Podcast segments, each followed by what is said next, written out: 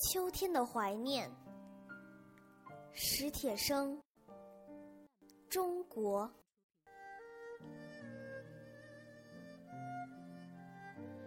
双腿瘫痪后，我的脾气变得暴怒无常。望着望着天上北归的雁征，我会突然把面前的玻璃砸碎。听着听着。李谷一甜美的歌声，我会猛地把手边的东西摔向四周的墙壁，母亲就悄悄地躲出去，在我看不见的地方，偷偷地听着我的动静。当一切恢复沉寂，他又悄悄地进来，眼边红红的。看着我，听说北海的花都开了，我推着你去走走。他总是这么说。母亲喜欢花，可自从我的腿瘫痪后，他侍弄的那些花都死了。不，我不去。我狠命的捶打着两条可恨的腿，喊着：“我可活什么劲儿！”母亲扑过来抓住我的手，忍住哭声说：“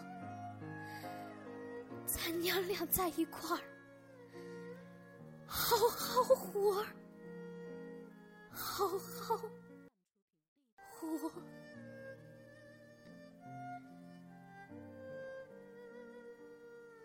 可我却一直不知道，他的病已经到了那步田地。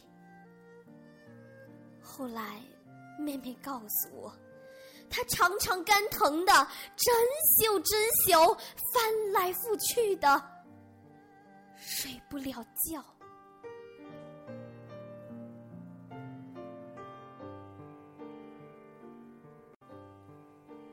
那天，我又独自坐在屋里。看着窗外的树叶，刷刷啦啦的飘落。母亲进来了，挡在窗前。北海的菊花开了，我推着你去看看吧。他憔悴的脸上现出央求般的神色。什么时候？你要是愿意，就明天。他说：“我的回答已经让他喜出望外了。”好吧，就明天。我说。他高兴的一会儿坐下，一会儿站起。那就赶紧准备准备。哎呀，烦不烦？起步路。有什么好准备的？他也笑了，坐在我身边，絮絮叨叨的说着：“看完菊花，咱们就去仿膳。你小时候啊，最爱吃那儿的豌豆黄。还记得那回我带你去北海吗？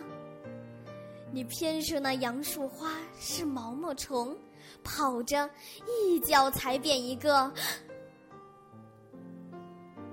他突然不说了。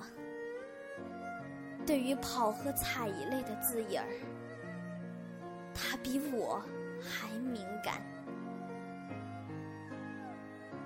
他又悄悄的出去了。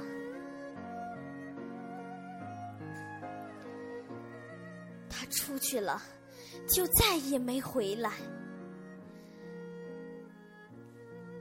邻居们把他抬上车时。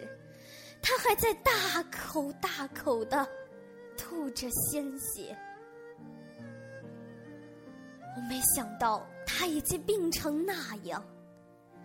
看着三轮车远去，也绝没有想到，那竟是永远的诀别。邻居的小伙子背着我去看他的时候，他正艰难的呼吸着，像他那一生艰难的生活。别人告诉我，他昏迷前的最后一句话是：“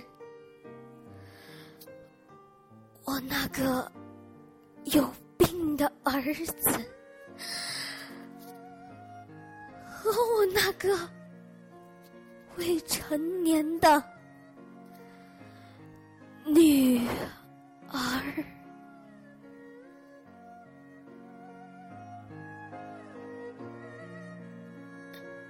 又是秋天，妹妹推我去北海看了菊花。黄色的花淡雅，白色的花高洁，紫红色的花热烈而深沉，泼泼洒洒，秋风中正开的烂漫。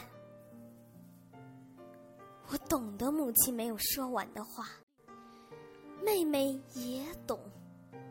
我俩在一块儿，要好好。